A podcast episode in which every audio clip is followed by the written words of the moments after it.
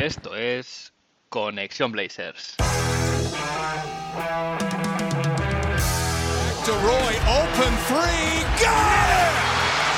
One point game! Lillard, long range three, and it's good!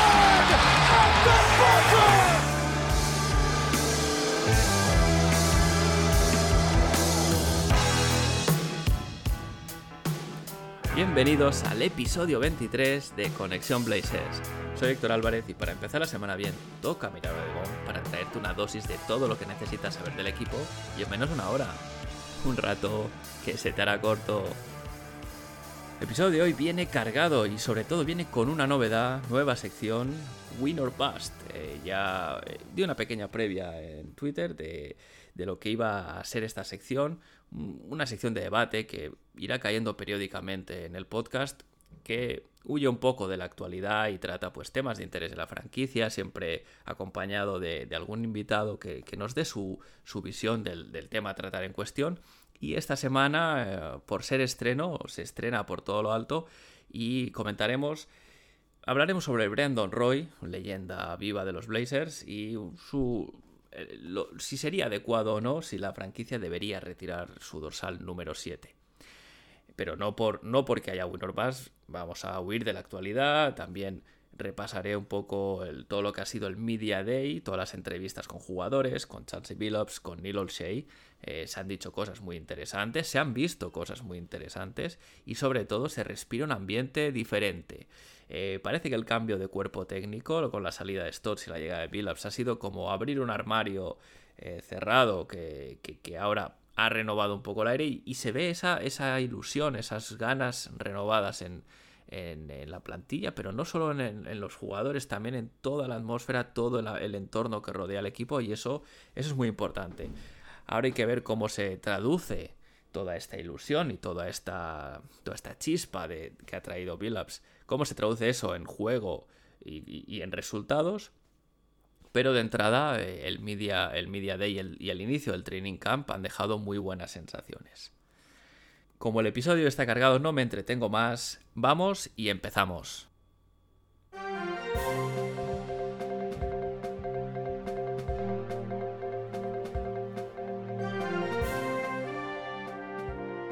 Pues llegó el Media Day, llegó esa jornada en que podemos ver entrevistas, eh, podemos ver un poco eh, que los periodistas preguntando a los jugadores, eh, preguntando a los entrenadores, preguntando a Neil Olshey, pues acerca de, de, lo que quieran saber de la franquicia, de cómo se ven de cara a la próxima temporada, que está ya, ya empezando, porque de hecho hoy, si escucháis hoy, hoy lunes el podcast esta noche, ya es el primer partido pretemporada contra los Warriors, pero claro, eh, escuchar a jugadores o a Chachi Billups en rueda de prensa tal vez no sea tan tan bueno, un evento tan, tan raro que pase, pero Neil Olshey sí que se prodiga muy poco con la prensa, lo justo y necesario.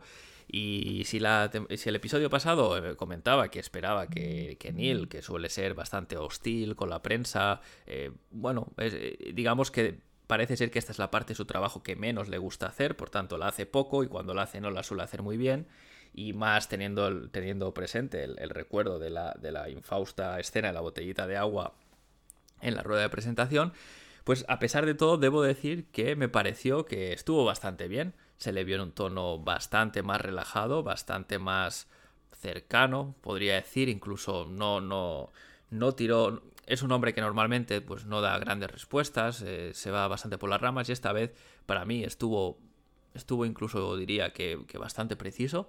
Eh, y bueno, habló sobre todo del impacto que ha tenido la llegada de Billups al, al, equipo. Habló también de que este es el roster más profundo desde el 2015. Eh, el roster más profundo con el que ha rodeado Damian Lillard. Yo ahí tal vez no esté de acuerdo porque me parece que el, el, de las finales de conferencia 2019 era un roster un poquito más profundo que este, pero bueno, tampoco es algo por lo que llevarse las manos a la cabeza, ¿no? En general, en líneas generales estuvo bien y eso es de agradecer se pudo ver eh, también muy buen rollo en general, ¿no? Eh, con los jugadores, con, con, la plantilla y también a destacar la rueda de prensa de Chansey Billups, que sí que hay que decir que Chansey estuvo de 10. Eh, se, vio, se le vio que, está, se mueve como pez en el agua en, estos temas, se, movió muy bien con los periodistas, eh, respondió bien a todas las preguntas y dejó, dejó algunas perlas. Eh, yo me quedo con dos. La primera es eh, la que parece que es la palabra que va a definir la temporada de los Portland Trail Blazers, que es en inglés accountability. Eh, un poco a hacer responsable a la gente de lo, de lo que pasa en la pista, ¿no? En este sentido, él siempre ha, ya desde la rueda de prensa dijo que eh, para poder, digamos, implicar al equipo en, tareas defensivas, eh, en, dar este salto en defensa que todo el mundo está pidiendo por, porque venimos de donde venimos, él siempre usó esta, esta lógica, ¿no? De decir, eh, mi manera de, transmitir al equipo la importancia de esto y de, y de, hacer que esto pase y que el equipo defienda mejor, no solo es, lo que es el puro entrenamiento en sí, sino hacer a la gente responsable de lo que hace en la pista. Y esto iba un poco en base, es decir, mirando a, los dos pesos pesados del equipo, Dame y CJ, que, son los que se escaquean más en defensa o, vamos a decir, ponen menos, ganas a la hora de defender también alguno podrá decir por qué son los que más aportan en ataque, ¿no? Entonces, em, sí que dijo una cosa concreta que me gustó mucho y es que eh, cuando el equipo después del partido, ¿no? Van a la, a la sesión de vídeo y repasan pues las jugadas que, ya el cuerpo técnico y el entrenador han, han visto, ¿no? Como cosas a mejorar. Eh, simplemente que en lugar de decir esta jugada no lo hemos hecho bien o eh, habría que corregir esto, el equipo no ha estado bien, Chansey Billups no va a tener ningún problema en decir eh, Demian Lillard, eh, aquí pues no has hecho la rotación como tocaba, CJ, aquí has llegado tarde la ayuda, o Nasir Little, quien sea, ¿no? Es decir, al final, que va a hacer a cada uno de los jugadores responsable de lo que él entiende que les puede exigir, y eso, eso está bien, porque al final eh, este espíritu sí que puede ayudar a que, a que reine este, esta competitividad ¿no? cada noche, eh, a diferencia de lo que hemos visto la temporada pasada. También esto habrá que ver cómo se gestiona durante, durante la temporada. No, no es tampoco es mucho más fácil de decirlo que de hacerlo. No, no creo que sea fácil exponer a la estrella eh, noche tras noche si fuese el caso. Pero bueno, es una buena manera de, de intentar hacer ver a la gente de que todos con sus posibilidades y en su rol, todos tienen que aportar el hombro en ataque y en defensa y Chansey lo tiene muy claro. Chansey también confirmó que la rotación en principio va a ser una rotación de nueve jugadores, así que teniendo en cuenta que el 5 inicial parece, parece fijado con Dame CJ, Norman Powell, Robert Covington y Joseph Nurkic, habría cuatro jugadores más de la segunda unidad. Eh, Anthony Simons, Larry Nance Jr. y Cody Zeller parecen tres fijos también al final por un tema básicamente de posición y en el caso de Nance, pues porque al final se ha traspasado por él, ¿no? Se ha pagado una primera ronda ya de Eric Jr. Y este noveno jugador eh, me ha gustado que, ya de una rotación de nueve porque para mí este, sin haberlo mencionado, es Nasir Little. Eh, parece ser que Nasir se va a batir el cobre con Tony Snell y con Ben McLemore por minutos en, eh, digamos, en el perímetro. Y esto, creo que Nasir parte con, una ventaja y es que al final es el jugador del que la franquicia espera más, es el jugador del que se viene diciendo que ha trabajado muy bien este verano y es muy importante que, Little pueda tener estos minutos, estos minutos necesarios para, para desarrollar su juego y, ser un contribuidor, del equipo cada noche, no en minutos basura, no un partido sí y 40 no. Entonces esto, esto es muy importante y, creo que va a ayudar no solo a Nasir, sino también al equipo. Se ha visto también en las entrevistas a cada jugador ilusiones renovadas, eh, algunos pues por el rol que les, han, que les ha dicho Chansey que va a tener el equipo, otros pues por otras cosas en general, por ejemplo a Anthony Simons parece ser que se le va a intentar convertir en un poco más en un playmaker, al final sabemos que este equipo no, anda sobrado de playmaking fuera de Demian Lillard, y, bueno, parece ser que Anferny va, a tomar un poco de, importancia en este aspecto. Yo soy un poco escéptico, debo decirlo. Creo que el playmaking es una de estas habilidades que se tiene o no se tiene. Y pese que evidentemente todo el mundo puede mejorar trabajando, trabajando lo que es el, pase, la habilidad de pase eh, y la visión, el, mirar antes a los compañeros que al aro yo creo que el playmaking es mucho, es más, va más allá de dar un pase aquí o, tener una buena visión de juego. Eh, es, es, algo más, ¿no? Este sentido, este eh, vamos a decir, este, este entender cuándo hay que jugar más rápido, cuándo más lento. Yo creo que esto se tiene o no se tiene. hasta ahora no creo que lo haya demostrado, pero bueno, todo lo que sea para él mejorar eh, es algo bueno. Y también hay que decirlo, Anthony Simons eh, es un poco una hormiguita, ¿no? Ha ido mejorando cositas durante, durante su carrera y, ahora mismo tiene una habilidad espectacular, que es la, de, la del tiro de tres, tanto en catch and shoot como, como tras, tras dribbling. Y bueno, parece que va a añadir una cosita más a su repertorio. Nurkic se le vio eufórico, ¿no? Sabemos que, que sobre el papel va a tener más importancia en el equipo y eso es algo que le gusta. Y también salió Norman Powell muy contento diciendo que, bueno, había visto durante el periodo de... durante su, breve estancia la temporada pasada y durante el tema de la agencia libre, que realmente se sentía querido aquí, que, que, la franquicia confiaba en él y eso le hizo decirse a firmar. Eh, supongo que también los 5 años y 90 millones también ayudaron, pero que él en sí que se sintió, eh, digamos, que querido por la franquicia, ¿no? Y, bueno, al final también decir que Nasir Little estaba, estaba también eufórico, supongo que por el, poder, entrar a la rotación. También Chansey Billups dijo de él que era el mejor, tal vez el mejor atleta del equipo. Así que bueno, veremos todo, de momento, todo sonrisas y esto es positivo. Y bueno, el Media Day era el, el, pistoletazo de salida al, training camp. Y bueno, ya han empezado los entrenamientos oficiales, pese a que el equipo viene, como he dicho en anteriores episodios, viene entrenando de manera no oficial las últimas semanas, pero estos ya son entrenamientos oficiales. Y Billups pues empezó trabajando un poco la defensa en el pick and roll, que ha sido tradicionalmente en los últimos años bastante lamentable y, la verdad es que tanto, tanto Nurkic, ¿no? que es uno de los que va a ser más importante, como los bases, se veían muy, muy, muy cómodos con la manera de que Chansey les explicaba lo que quería hacer, ¿no? Cómo les enseñaba a defender esto. Y es un poco parte de esta carisma, de esta habilidad comunicativa de la que siempre ha hablado Neil O'Shea, ¿no? Como principal razón para, para contratarle. Está bien que se vea reflejado los jugadores parecen, parecen encantados, como decía, hay, hay una, chispa, una atmósfera renovada, y esto llega incluso a gente como Jason Quick, que es un periodista, el periodista de cabecera de los Blazers en The Athletic, que, ¿no? cuando narra en sus historias el tema, eh, él, lo que explica es que es esta, esta nueva manera de trabajar, ¿no? esta ilusión va más allá de la plantilla, también le llega a él. Así que, y a la afición, ¿no? Que está allí en el caso del, del pues eh, del Media Day, del FanFest, viendo, viendo el entrenamiento. Y esto es, es, positivo, es agradecer. Así que bueno, eh, lo que comentaba, ¿no? Ahora vamos a ver cómo se puede traducir toda esta ilusión en, buen juego, en resultados y sobre todo en, rendimiento de cara a la, temporada que ya, ya tenemos aquí.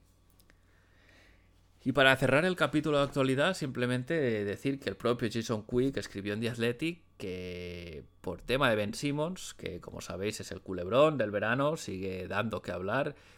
El ruido respecto a nuestros, nuestros Portland Trailblazers sí que, ha, sí que se ha visto reducido, pero lo que ha dicho Jason Quick es que el Portland solo ha estado interesado en un, en un trade eh, por Ben Simmons si fuese como jugador por jugador, es decir, CJ por Ben Simmons sí, pero si había que añadir otros jugadores o digamos un caramelito en forma de ronda, etcétera, etcétera, que eso estaba fuera de la mesa, así que eh, viendo la posición de Daryl Morey y lo que pueden ofrecer otros equipos, bueno, yo creo que a llegar a estas alturas, salvo un plot twist espectacular, eh, podemos decir tranquilamente que Ben Simmons no, no, no, parece que vaya a recalar en nuestros Portland Trail Blazers. Y llega el momento que os decía, Ahora nos vamos a Win or Bust.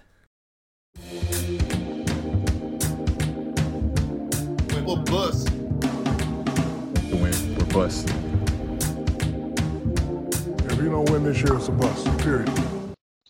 Hoy estreno eh, de sección en Conexión Blazers llega Win or Bust. En Win or Bust se van a plantear temas que no tienen por qué estar ligados a la actualidad, pero que son lo suficientemente interesantes como para charlar un rato sobre ellos y sobre todo en buena compañía. Y en este estreno lo hacemos a lo grande, hablando de una leyenda Blazer como es Brandon Roy. Para ello están en Conexión Blazers esta noche conmigo Alejandro de Massive Ball. Bienvenido. Buenas, eh, gracias por la invitación y, un placer. Y repite Roy Baskerville de Planeta NBA. ¿Cómo estás, Roy? Muy bien, Héctor, muchas gracias por invitarme. Hola Alejandro, es un placer volver a pasar por aquí y conectar con la fanbase de los Blazers. Eh, como Roy ya repite, la pregunta que yo hago a todos los invitados ya, ya está hecha, pero no es tu caso, Alejandro, así que voy a empezar. No sé si me va a gustar la respuesta, pero te voy a decir por qué o qué te hizo hacerte de los Portland Trail Blazers. Bueno, estábamos en la previa ¿no? del episodio mm, debatiendo casi, yo creo que mi participación en el podcast. Eh, soy el fan número 1, 2 y 3 de Damian Lillard. Eh, entonces eso no sé si me convierte en fan de los Blazers o en un chaquetero eh, a futuro. Espero que no.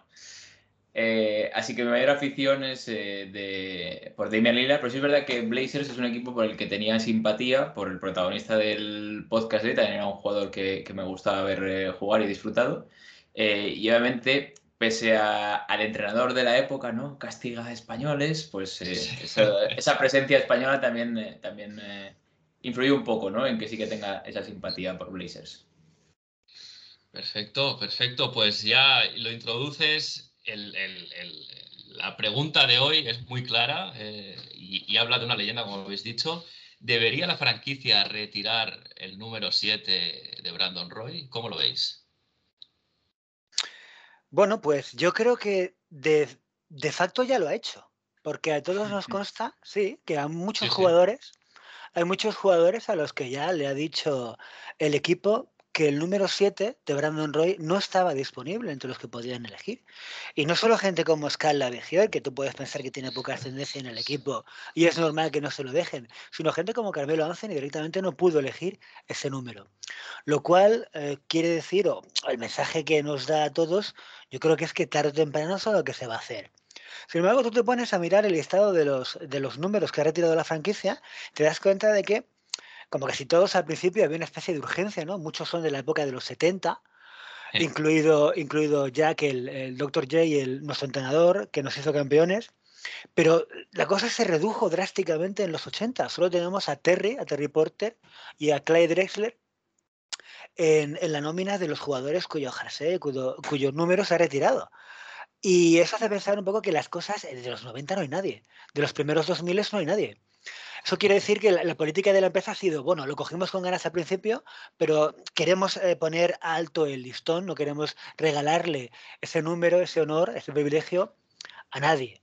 Sin embargo, sin ánimo de abrir demasiados melones al principio, creo que en cuanto a impacto en la fanaticada, en cuanto a impacto en, en la franquicia en sí, en las oficinas, y en el recuerdo inmediato que he dejado a todos los seguidores en general de la, de la franquicia, sin duda el nombre de Brandon Roy es el número uno para romper esa dinámica, esa sequía de números retirados y, volver a tener un banner en lo alto del Moda Center. Sí, sí. Eh, la franquicia tiene 12 dorsales retirados. Curiosamente es de las franquicias que tiene más dorsales. Y un poco como decía Roy, al final la mayoría son de, aquel bloque, el 77, que trajo el único anillo a Oregón que, tenemos, incluido Jack Raps, el entrenador. Pues sí que es verdad que después hay un desierto, bueno, están Clyde y, y, Terry Porter, y luego hay un desierto del que, del que parece que en el que seguimos hoy en día, ¿no? ¿Tú cómo lo ves, Alejandro? Sí, eh, en lo que introducía Royce, sí que es verdad, ¿no? Parece que por varios jugadores que lo han pedido. A mí especialmente me dolió lo de Carmelo Anthony porque hubiese sido una de las camisetas que hubiesen eh, engrosado mi, eh, mi, colección particular, ¿no? no estáis viendo a Roy, pero bueno, creo que no está muy fuerte el comentario por, lo que me gusta Carmelo, ¿eh? no por su influencia obviamente con los Portland Trail Blazers, que fueron tres noches de más de 20 puntos. Eh, yo creo que al final tienen que marcarse un poco pues, eh, los criterios, y esto claro es personal de cada franquicia, hay que ver su historia, ¿no? Que ocho de los que ganaron el anillo sean parte importante de esas camisetas retiradas me parece hasta cierto punto lógico, digamos, y más viendo que no ha habido otro anillo en la historia, ¿no? Eh, y luego jugadores importantes como Dressler o, Terry Porter, ¿no? Que, pues, máximo asistente, el cuarto máximo anotador, o sea que por méritos yo creo que merecen estar ahí. Yo creo que la duda o el planteamiento con Brandon Roy, su impacto obviamente es claro y, lo que podía haber llegado a ser, pero entramos en esos what if de, la historia de la NBA, ¿no? Y hay un poco la duda de si lo merece por su corta carrera, su poca incidencia o, repercusión directa, ¿no? En, más premios o, mayores logros para la franquicia de Aragón. Sí, yo no quiero pasar de puntillas por algo que ha introducido Roy y es el, tema de que efectivamente de facto está casi retirado, ¿no? En el momento que Mo Williams lo pide y no se lo dan, pero sobre todo Carmelo Anthony, un jugador de la, vamos a decir, con la carrera, con el impacto en la liga que tiene, y más cuando nuestro general manager, poco más que se erigió una especie de defensor, guardián, protector, como lo queráis llamar, de, de Carmelo y su legado, pese a todo, no, no, lo, no, lo, no lo pudo vestir, ¿no? Y eso al final sí que nos puede dar una pista, yo creo, de que la franquicia se está por lo menos guardando esa carta de decir, en algún momento, si se va a retirar el, eh, algún dorsal, este puede estar el primero en la, en la lista de espera. Sí, señor. Y yo, sin más dilación, me rompo a abrir ya el melón, me dispongo a abrir ya el melón y a decir por qué, en mi opinión, el principal motivo, el número uno, por el que Brandon Roy, porque esta es mi, esta es mi, apuesta en el programa de hoy. Yo, por supuesto, estoy a favor de que Brandon Roy tenga su, su camiseta, su dorsal retirado en la franquicia de los Trailblazers desde ayer. Y es fundamentalmente recordar de dónde veníamos. Veníamos de los Blazers, de la tierra yerma, del tránsito por el desierto, que fue esa terrible época donde había mucho talento en la cancha, pero también mucha adrenalina mm, difícil de canalizar y, uno de los ratios de asistencia, si no el ratio más bajo de toda la NBA. La gente no iba al Rose Garden y eso que era el único evento profesional, el único deporte a las cuatro medios de Estados Unidos que se celebraba en la ciudad. Y eso era un toque de atención muy gordo que no se podía dejar pasar. No solo teníamos muy mala prensa a nivel nacional y nuestros partidos no se televisaban, sino que la propia gente de la ciudad, del área metropolitana, no llega a dos millones, no es una ciudad demasiado grande, donde, insisto, no había más deporte profesional, no iba al campo a verlos jugar, la desconexión entre el equipo y la fanbase era total y además las victorias no llegaban, teníamos un exiguo récord de victorias. Todo eso lo cambió en poquísimo tiempo y a todos los niveles, dentro de la cancha, incrementando el récord de victorias hasta en solo 2-3 años, ponernos en más del 50%. Y con un liderazgo bestial en el vestuario, enfrentándose a gente con un peso específico como Zach Randolph, cuyo speech en el, claro, cuyo speech en el locker room, en el que ya entraremos eh, luego con más detalle, fue fundamental para marcar el cambio de la franquicia, pues todo eso lo encarna en muy poco tiempo Brandon Roy. Yo sé que la gente que, puede tener algo en contra de, denominar a este chico como, como el que rompa esta tendencia de tantos años sin, retirar un dorsal puede decir su, su corta carrera. Hay que decir que el problema de Brandon Ray, que recordárselo a, cualquiera que nos esté siguiendo ahora y que, que no siguiera la liga en aquellos momentos, se debe a un problema degenerativo con, con, sus cartílagos. Prácticamente este hombre tuvo que dejar de jugar con casi 4 o 5 años de carrera en la liga, no más, en los que ya tuvo tiempo de ser All-Star y Rookie del año vendiéndose 20 partidos, ¿vale? Ojo al dato. Pues este hombre se quedó con estaba enfrentándose a la situación de tener que jugar prácticamente con los huesos de la rodilla chocando entre sí, porque hasta ese punto se había quedado sin cartílagos. ¿Vale? No fue por falta de, intentos, no fue por falta de pasos por el quirófano. De hecho, incluso después de retirarse, volvió a intentarlo. lo intentó una vez más con los Minnesota, el equipo que lo rastreó y esa misma noche lo, lo tradeó a Portland en una magnífica jugada de la, de la front office pero no pudo jugar más que cinco partidos antes de volver a pasar una enésima vez por el quirófano. Es decir, que en tan poco tiempo, por una causa completamente ajena a su desempeño profesional, tenía un problema degenerativo insólito en las, rodillas, que literalmente se las carcomió en un tiempo récord. Tuviera tiempo de hacer tantas cosas dentro y fuera de la cancha. Recordemos que tiene la edad de la Marcus Aldrich. Ambos llevaban el mismo tiempo en él. Podríamos estar viéndolo jugar ahora mismo. Fijaos hasta qué punto se retiró pronto. Tiene a día de hoy, creo que son 36 para 37 años. es un jugador que, en esta liga de hoy en día lo podemos seguir viendo jugar, eh, como, lo está, como lo está haciendo el mismo Marcus. Y aún así, en tan poco tiempo, insisto, tuvo tiempo de cambiar una dinámica, de revertir algo que parecía que había tocado fondo, de enganchar de nuevo a la fanaticada del equipo, de remontar el, el récord de victorias de una franquicia hasta ponerlo al 50% y meterlo de nuevo en playoff, conseguir que los Blazers volvieran a ser televisados al nivel nacional en un tiempo récord, le lavó la cara a, este equipo dentro y fuera de la cancha. Sin duda alguna es el motivo más que suficiente para decir, ya está bien, es el momento de volver a colgar camisetas desde lo, en lo alto del pabellón y qué mejor que romper esa, esa inercia con Brandon Roy. La verdad es que no, no podría estar más de acuerdo. Al final, eh, ya hablaremos ¿no? de, la, de, la, anécdota con Zach Randolph, pero el que quiera buscar solo motivos deportivos, y creo que no hay que perder de vista ¿no? que en cinco temporadas que está con Portland, eh, rookie del año, casi unánime, por cierto, 127, 128 votos. tiene, tiene una temporada de 22,6 puntos, 4,7 rebotes, 5,1 eh, asistencias con un 50% en tiros, tres All-Star, el rookie del año, un segundo quinteto, un tercer quinteto. Eh, tiene, ¿cuántos? Creo que eran 52 puntos de career high en anotación. Es decir, a, nivel de, logros, tiene, los tiene todos comprimidos en cinco años, ¿no? Si a alguien le, le pones las estadísticas y lo que ha conseguido sin poner nombre, alguno te podría decir a lo mejor que es Kobe Bryant, por ejemplo a, nivel de lo que pudo conseguir, ¿no? Es un palmarés muy destacado. Un Kobe Bryant, Héctor, que dijo del mismo Brandon Roy, a él mismo le dijo que él era el único jugador que conocía que no tenía debilidades aparte, de él, mismo, aparte de él mismo. Eso dijo Kobe Bryant del propio Brandon Roy tras jugar con él. Y Kobe Bryant no era especialmente un tipo que se deshiciese en elogios hacia los demás. Es decir, era su, gen competitivo, digamos que se lo impedía, ¿no? E, él dijo eso, sí, sí, que era el, jugador más difícil de defender también. Entonces, claro, eso te da una, idea de la, de la, dimensión breve en la liga, pero la gran dimensión del, jugador que fue Brandon Roy. Pero ¿y no pensáis que, eh, y vosotros como más experta que yo como fanática de Blazers, eh, desprestigia, igual la palabra es un poco fuerte, eh, a la propia franquicia, porque al final es un jugador que todo el logro que, ha tenido y todo el reconocimiento eh, se queda entre All-Star, un rookie del año y, algún premio mención mensual. Eh, obviamente por ese problema de lesiones, pero yo creo que al final debería haber logrado más, una carrera mucho más larga, podría haber llegado a esos niveles de un Kobe y, esos logros, incluso haber dado un, segundo anillo a la, ciudad, a la franquicia.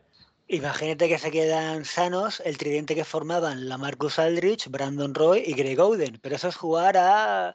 Eh, Por eso me refiero. Ficción, claro. al final hay que ir a, lo que hemos visto y son cinco años. Pero Alejandro, yo, sí. yo le daría. Final, Continúa, eh, Al final, también eh, tienes que ver en qué franquicia estás, ¿no? Yo, eh, bajo mi, punto de vista, el, criterio para retirar un número en los Lakers, por ejemplo, o en Boston, no puede ser el mismo que en, Milwaukee o en Portland, porque al final la dimensión de, la franquicia a nivel de campeonatos está ahí, ¿no? Eh, un jugador que gana un anillo en los, en los Lakers, pues a no ser que sea el, jugador estrella, digamos, es muy posible que no vaya a ver su número retirado nunca, porque, claro, tienen 17 anillos antes que el suyo, ¿no? En el, tema de Portland, yo para mí tienes que entrar en, lo que decía Roy del cambio, lo que supuso el impacto en la franquicia, ¿no? Lo que supuso el antes de Roy y el después de Brandon Roy. Claro, desde luego e, es responsabilidad de cada franquicia poner el nivel, ¿no? Set the bar, como dicen los americanos, donde ellos lo quieren hacer. Creo que los Blazers tienen claro que quieren darle valor a eso es el motivo por el que llevan tanto tiempo sin retirar ningún número. Pero yo, el argumento de Alejandro, que es muy válido y es, es muy honesto, yo le daría la vuelta y, lo enfocaría de la siguiente manera. ¿Con qué poco tiempo, que fue el que dispuso Brandon Roy, por, motivos de, fuerza mayor, en la liga, en qué poco tiempo, que fue el aquel del que dispuso, consiguió tantísimas cosas? Recordemos que fue el estar en su segunda temporada. O sea, todo el tiempo que estuvo en la cancha fue de un impacto tremendo. Pero sobre todo yo creo que, mira, si tú pasas ahora por Oregon, en muchos casos ves niños jóvenes que van con la camiseta todavía de Clyde Drexler. Tal fue el impacto que dejó en la fanbase del equipo y sobre todo en los padres que le compran esa mm. camiseta a los niños, pero que son los, los responsables de llevarlos al modo center y que continúe la afición en la familia por el equipo. Algo parecido, lo más parecido a eso que yo recuerde en la historia reciente de los Blazers, desde, desde la salida de Drexler es Brandon Roy. La unanimidad en, en, la, en, la, en la afición del equipo por, por, el amor que existe, además de forma mutua, porque no fue una salida abrupta. Brandon Roy, en unas declaraciones, mm, más o menos recientes que hizo, dice que es muy fácil eh, abandonar a alguien cuando él no te quiere, que es muy fácil abandonarlo cuando eres tú el que no le, no le quieres a él o a ella, pero que lo realmente complicado es decir adiós, saber cuándo dejarlo cuando el amor es mutuo.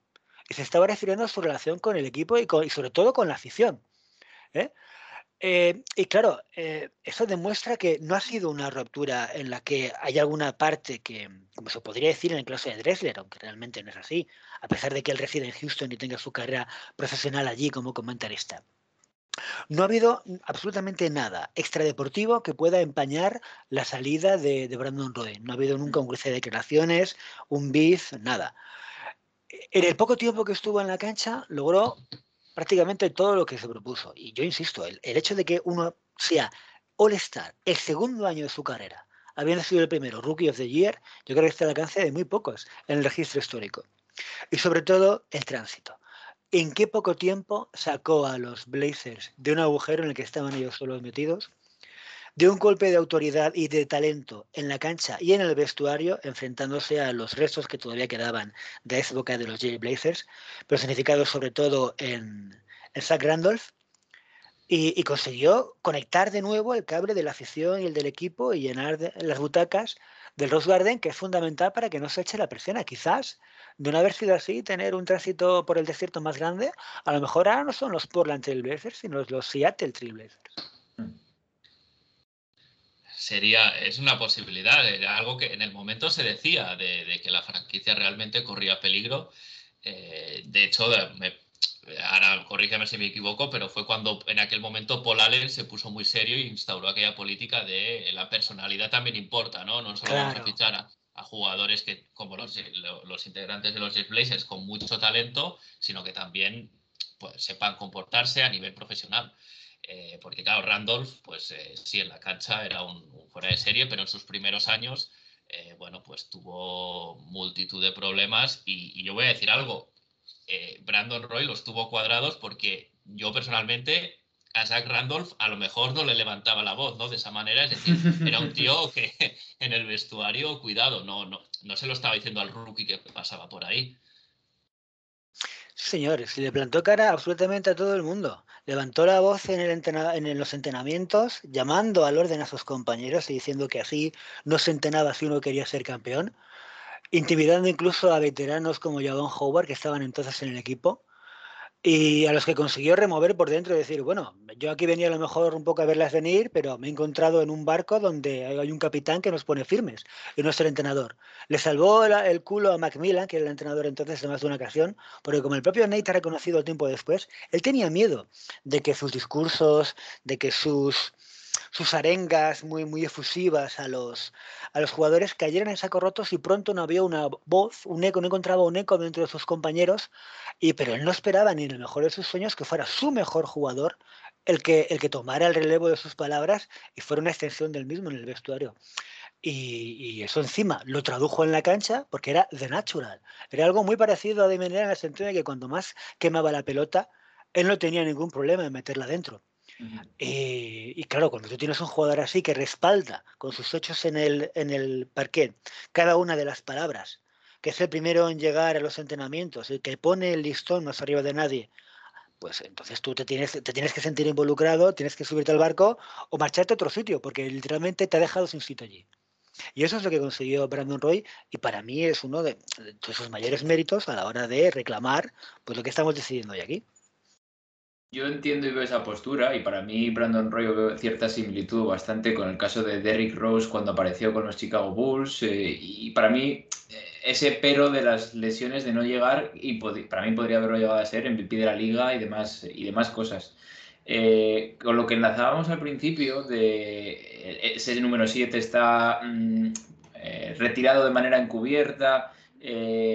¿Es algún problema con directivas o puede ser algo interno que estén diciendo, bueno, lo dejamos eh, pasar porque cuánto lleva retirado? Lleva 8 o 10 años, no lleva retirado.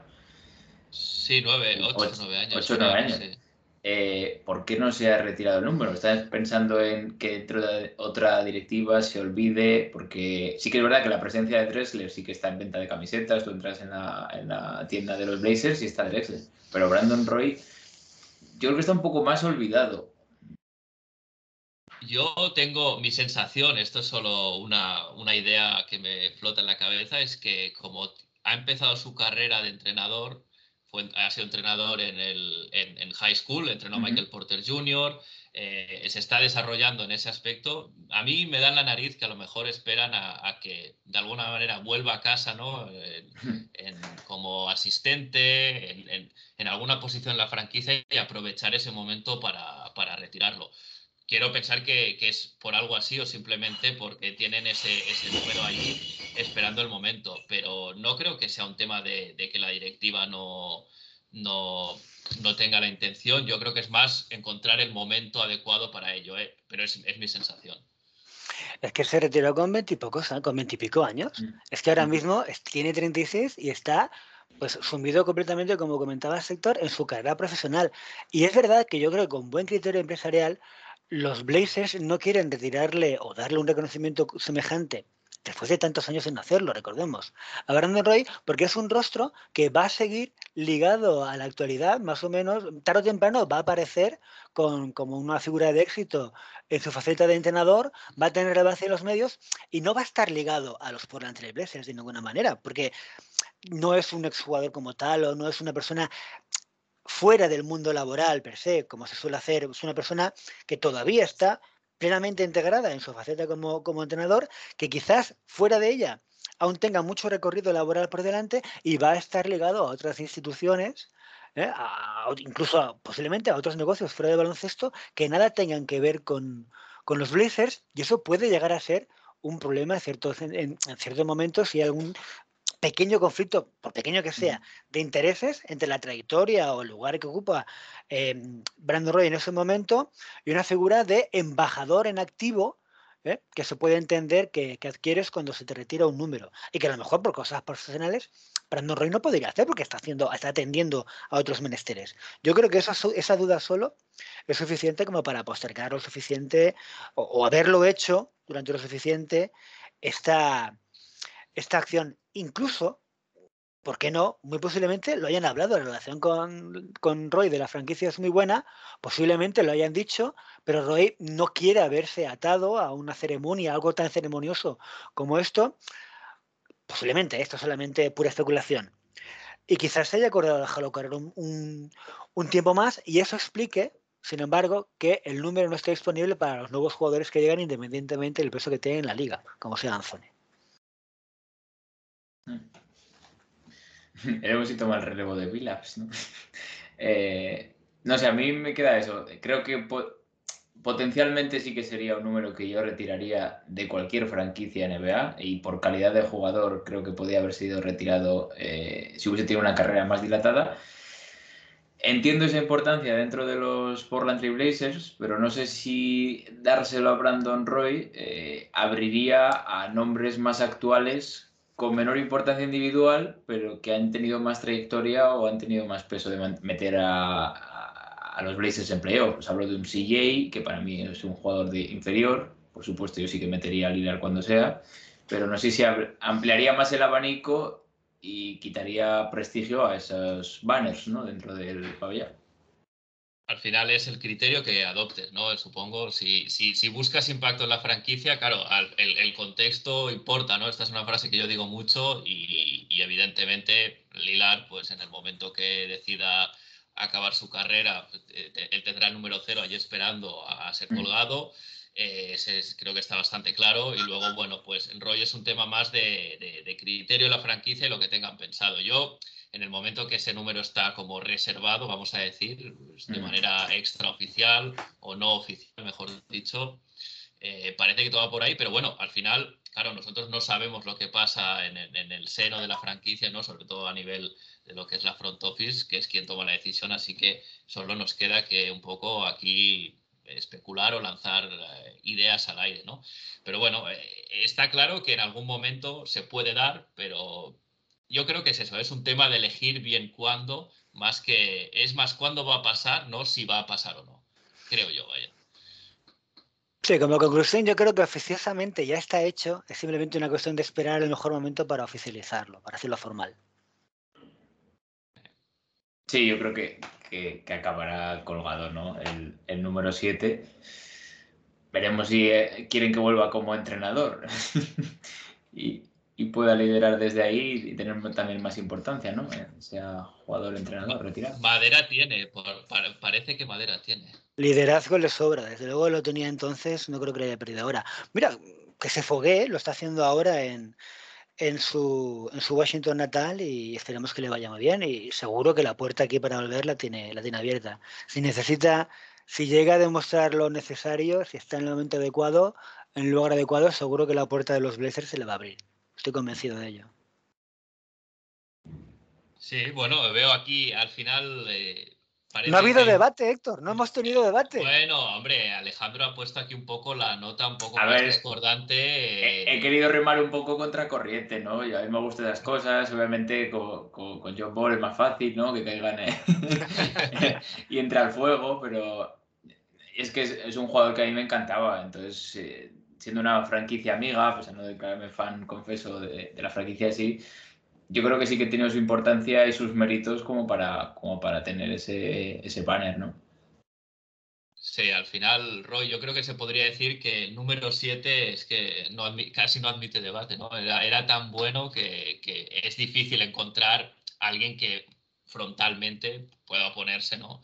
A ver, eh, siempre al final para gustos los colores, pero sí que es verdad que, no, no, sería un caso a lo mejor como si yo ahora hubiese planteado la pregunta con la Marcus Aldridge, sí que podría haber más división de opiniones. ese día, sí, sí, ese día sí que vamos a tener un arduo debate pero ese es un velón que, de momento vamos a dejar en la despensa.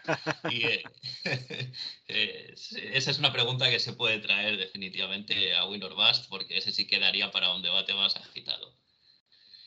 Eh, no sé si queréis añadir algo más, chicos, es cerca de Brandon Roy.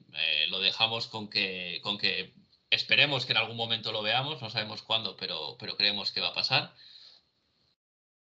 Sí, sí, completamente de acuerdo. Yo creo que es algo que, como hemos dicho antes, formalmente solo es cuestión de tiempo, en la práctica ya se, ya se ha venido haciendo. Y, me gusta, me gusta esa puerta que hemos dejado abierta en el básquet ficción a, la mm. posibilidad de que llegado el tiempo, si todo concurre como, como debe ser, podamos tener el, gusto de, ver a, Brandon Roy pasando todos esos años que no nos pudo dar en el parque en el banquillo de los, de los Blazers. Sí, sí, un jugador de la talla eh, de Carmelo Anthony, don Carmelo Anthony, en la liga, ¿eh? no los Blazers. No ha podido vestir el 7, es porque ya está retirado. Eh, eh, me sirve, me sirve como, como, conclusión poco ortodoxa. Me ha gustado, me ha gustado. pues chicos, muchas gracias. Gracias Roy, gracias Alejandro. Ha sido un placer teneros. Y solo me queda decir hasta la próxima. Ha sido un placer pasarse por aquí de nuevo y compartir estos minutos con vosotros. Alejandro, un placer. Héctor, muchas gracias por invitarme y hasta la próxima ocasión. Nada, muchas gracias y, espero que no salga Lilar y pueda seguir viniendo aquí a Conexión Blazers. Entonces te queda, te queda cuerda para rato aquí. Ya siempre que queráis, eh, ha sido un placer, chaval. Tu carnet no tiene fecha de caducidad. Ah, no, no. muchas gracias, chicos.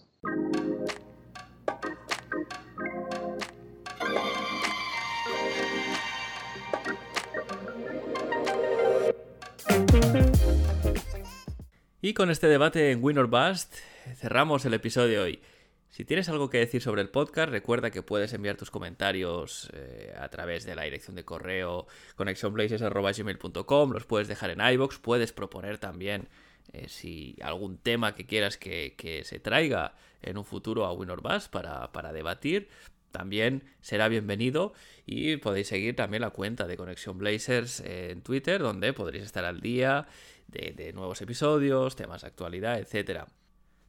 Muchas gracias por escuchar de nuevo Conexión Blazers, recomendad este podcast a los vuestros y sin más me despido de vosotros, seguimos conectados, hasta la semana que viene.